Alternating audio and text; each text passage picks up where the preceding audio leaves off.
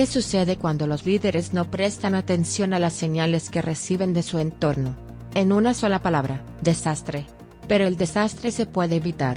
En el programa de hoy, estamos hablando con el Dr. Rick Bamoljay sobre la importancia de escuchar. Bienvenido. Soy su anfitrión, J.B. Adams. Cada semana en esta serie, les traigo conversaciones con líderes que buscan servir. Debido a que un líder es cualquier persona que influye en el cambio, queremos comprender no solo qué hacen los líderes, sino quiénes son y cómo pueden ser eficaces en un mundo que cambia rápidamente. Esperamos que aprenda algunas cosas sobre nuestros huéspedes, sobre nuestro tema y también sobre usted. Estas son historias de vida de liderazgo. Puede encontrar episodios de este y todos los demás programas de Victor Media en nuestro sitio web en victormediagroup.co. Y si le gusta lo que está escuchando, suscríbase y conéctese con nosotros en su plataforma de redes sociales favorita. El programa de hoy es parte de una serie, y nuestro invitado es el Dr. Rick Bamoljay, presidente del Leadership and Listening Institute, y fundador de la organización sin fines de lucro Listening Wisdom. Ha disfrutado de una carrera de 46 años en Rollins College en Winter Park, Florida, donde es profesor en el Departamento de Comunicación, impartiendo cursos que enfatizan la escucha. En 2012, fue nombrado uno de los 300 mejores profesores del país por Princeton Review. Es autor de tres libros sobre el poder de escuchar. Además de su cátedra, ofrece coaching, consultoría y disertación en las áreas de liderazgo y escucha. Rick, bienvenido al programa, Historias de Vida de Liderazgo. Bueno, esto es un honor. Gracias, JB. El privilegio es mío. El mundo en el que vivimos en este momento parece clamar por escuchar. Cuéntanos qué está sucediendo con su alerta diaria. Estoy interesado en Google en términos de hacer ping sobre la escucha. Y lo que estoy notando hoy, y de hecho durante los últimos tres o cuatro meses, es que la palabra escucha o escuchar se escucha más hoy que cuando comencé a hacer esto. Cuando vemos estas fuerzas de COVID, la reconciliación racial, la economía y todos los problemas que la rodean, vemos que hoy está listo para escuchar. Y díganos, ¿cuál cree que es el riesgo si nuestros líderes no están escuchando? Desastre. Eso debería llamar la atención de todos nosotros. Los costos varían desde muy pequeños hasta la muerte, que para mí es el costo final. Hay dos resultados de escuchar. O agregamos valor o incurrimos en el costo. No hay intermedio. En cada situación, relación, intercambio, siempre existe este valor, que podría ser un más o un menos. Solo iba a decir, creo que hay una tendencia entre todos nosotros a culpar y decir, bueno, si nuestros líderes no comienzan a escuchar, nos dirigimos al desastre. Realmente, me gustaría decir que la oportunidad es que todos demos el ejemplo, aunque a veces eso es realmente difícil. Decir el liderazgo comienza conmigo y el escuchar comienza conmigo. Es un trabajo de adentro hacia afuera. Y golpeas un punto realmente importante que me golpea de lleno en el corazón, porque durante demasiado tiempo, tuve esta falta de culpa. Y poniendo excusas, ¿verdad? Explicaciones. Todo eso se interpone en el camino. Sí, sí. Aprendes a escuchar observando los ejemplos que te rodean. Sí. Cuando le pregunté a Rick Bamoljay sobre su mayor logro, esperaba que hablara sobre su trabajo en el liderazgo y la escucha. Pero resulta que hay otro logro que es más importante para él, y oirás la sorpresa en mi voz. Dicho esto, esta conversación todavía nos brinda grandes conocimientos sobre el logro. Cuando pienso en logro, significa ganar intencionalmente el fruto, por así decirlo, del esfuerzo. Y para mí, es mi matrimonio. 48 años de matrimonio. Wow. Está bien. Llamemos a ese su logro más orgulloso. ¿Sí? Sí, yo sí, diría que no solo el más orgulloso, sino el más significativo. ¿Y estás casado con quién? Mi esposa es Queen. ¿Y quién es una celebridad? ¿Ella es una celebridad? Sí. Apareció en America's Got Talent hace dos temporadas. Ella y su pareja de baile llegaron hasta la ronda en vivo en el Dolby Theater en Hollywood, California. Ganaron el timbre dorado. Ella ha recibido atención mundial. Es increíble y lo hizo en esta área en la que comenzó solo 10 años antes, que es el baile de salón. Esta era una forma muy extrema de baile de salón. Me gusta llamarlo baile de salón acrobático porque es muy peligroso. Y en 10 años. ¿Cómo pasa una persona de ni siquiera poder contar el tiempo a, de repente, estar en esta enorme plataforma? Y ganar campeonatos. Sí. Campeonato del mundo, cuatro veces. Y para mí, muestra de un tremendo impulso. Una de las cosas que admiro de Queen es que no se avergüenza de compartir su edad. Sí, Y les dice a todos que empezó a bailar. ¿Fue a los 60 años? sí. Eso salió de una invitación a la boda de un amigo. Y me dijo un día cuando volvía a casa del trabajo, creo que es hora de que aprendamos a bailar, porque no sabemos cómo. No queremos parecer estúpidos en la pista de baile. Así es como empezó. ¿Y participaste un tiempo? Lo hice. Y luego se dio cuenta de que había un lado competitivo en esto. Ahora, antes de esto, había pasado cerca de 30 años en el tenis competitivo. Entonces, cuando se dio cuenta de que había competencia, nuestros caminos tomaron diferentes direcciones. Sí, estoy tratando de imaginar esa conversación cuando ella dijo, oye, realmente quiero competir. ¿Te pidió que vinieras o te lo dijo? Bueno, en ese momento, dije, creo que es una idea maravillosa. Te apoyaré en todo lo que pueda. Buena suerte. Cuénteme acerca de esto como un orgulloso logro de cuántos años. 48 años de matrimonio. Y debo decir que la dinámica de escuchar realmente comenzó porque casi la pierdo porque no estaba escuchando. No una, sino varias veces. No es necesario que responda a esta pregunta, pero solo quiero hacer este comentario y obtener su reacción. La gente puede hacer cálculos y calcular aproximadamente la edad que tienen. Y lo que quiero tomar nota es que cada vez que los veo a los dos, ya sea en persona o en las redes sociales, hay una chispa. Es genial aprender. Bueno, no creo que estés fingiendo. No solo haces esto para ser famoso en las redes sociales. Sí, es el verdadero negocio. Y, francamente, a veces me despierto por la mañana, y le doy gracias al Señor por estar casado con mi esposa. Y si puedo preguntar, ¿hay algún secreto para mantenerle vivo? Para mí, el secreto fue dejar mi ego. No necesito tener la razón todo el tiempo. ¿Correcto? Y también ser un aprendiz abierto. Y me ha llevado años y años llegar a esto. Porque no es así como empezó.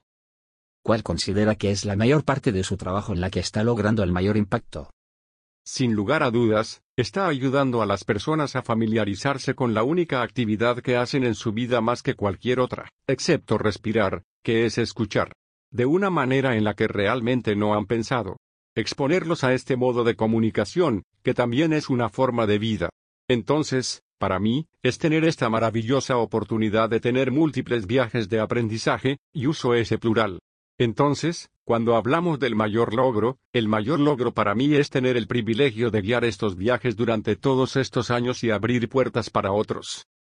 Como anécdota, ¿cuáles son algunas de las pruebas que demuestran el impacto de escuchar? Bueno, obviamente, matrimonios que se han salvado, pero más que eso, o debería decir, además de eso, hay todo tipo de evidencias de relaciones significativas fuera del matrimonio que quizás se hayan nutrido o salvado. Relaciones laborales, diferentes perspectivas en el trabajo desde el punto de vista del liderazgo, sobre cuál es el rol, cuál es mi rol como líder, etc.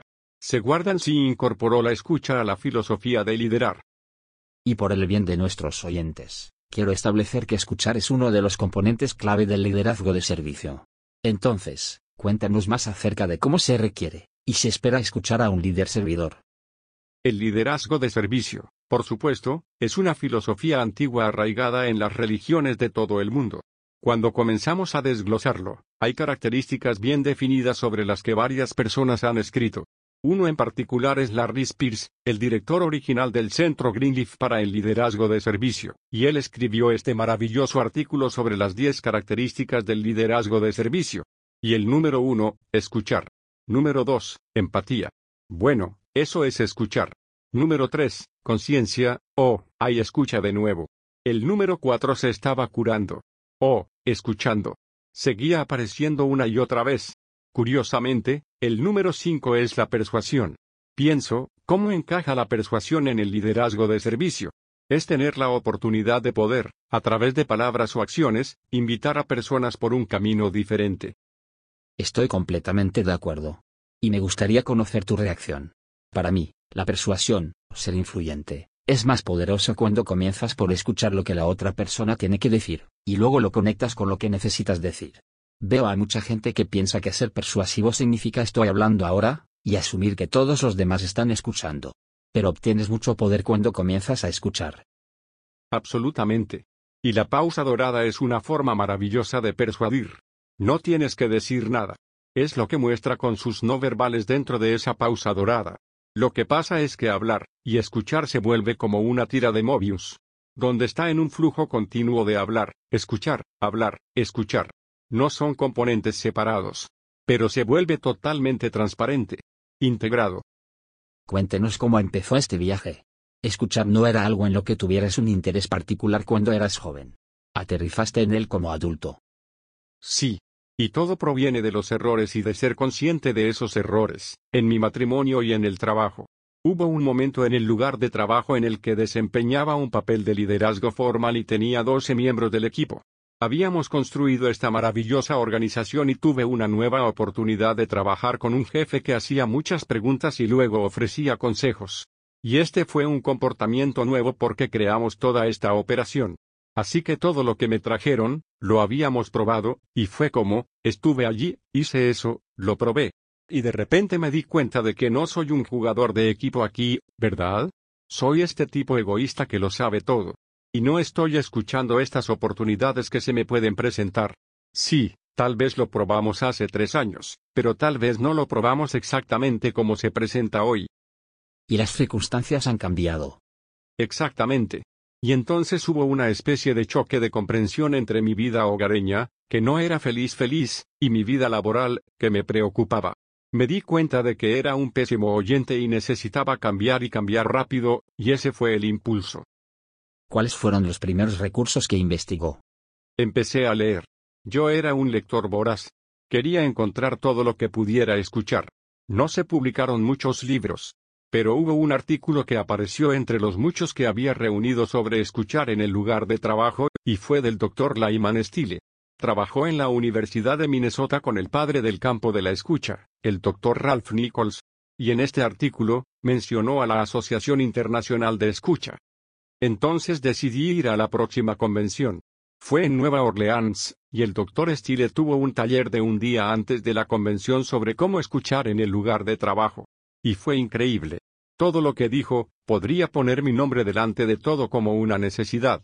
El bono fue ir a la convención, conocer al Dr. Nichols y a esta comunidad de personas que han dedicado sus vidas, a tiempo completo, a tiempo parcial, de alguna manera, forma o forma, al estudio, la enseñanza, la investigación, la práctica de escuchar.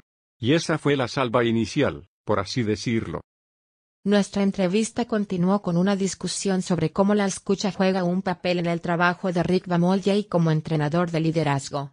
Solo una nota, el Centro de Valentía y Renovación mencionado aquí es una organización cofundada por el escritor, orador y activista Parker J. Palmer para crear un mundo más justo y compasivo. Rick, sé que trabajas como entrenador y cada uno de nosotros tiene una filosofía sobre el entrenamiento. Cuéntanos cuál es el tuyo. El mío es salir del camino.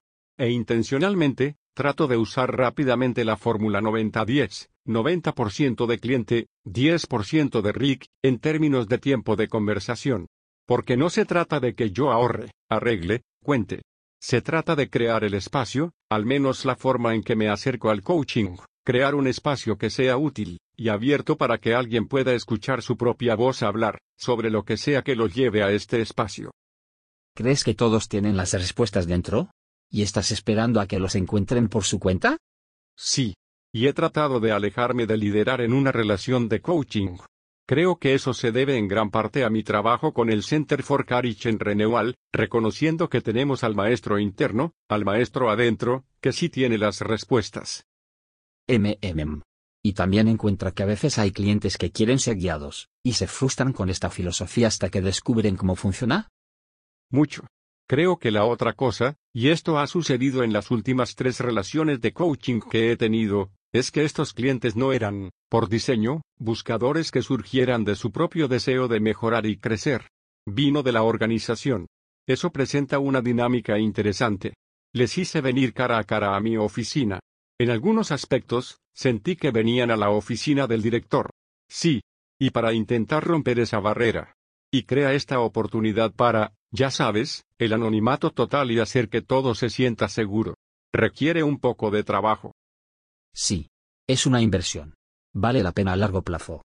Como acabas de escuchar, escuchar es fundamental para un liderazgo eficaz. Quiero agradecer a nuestro invitado, el Dr. Rick Vamoljay por pasar un tiempo con nosotros.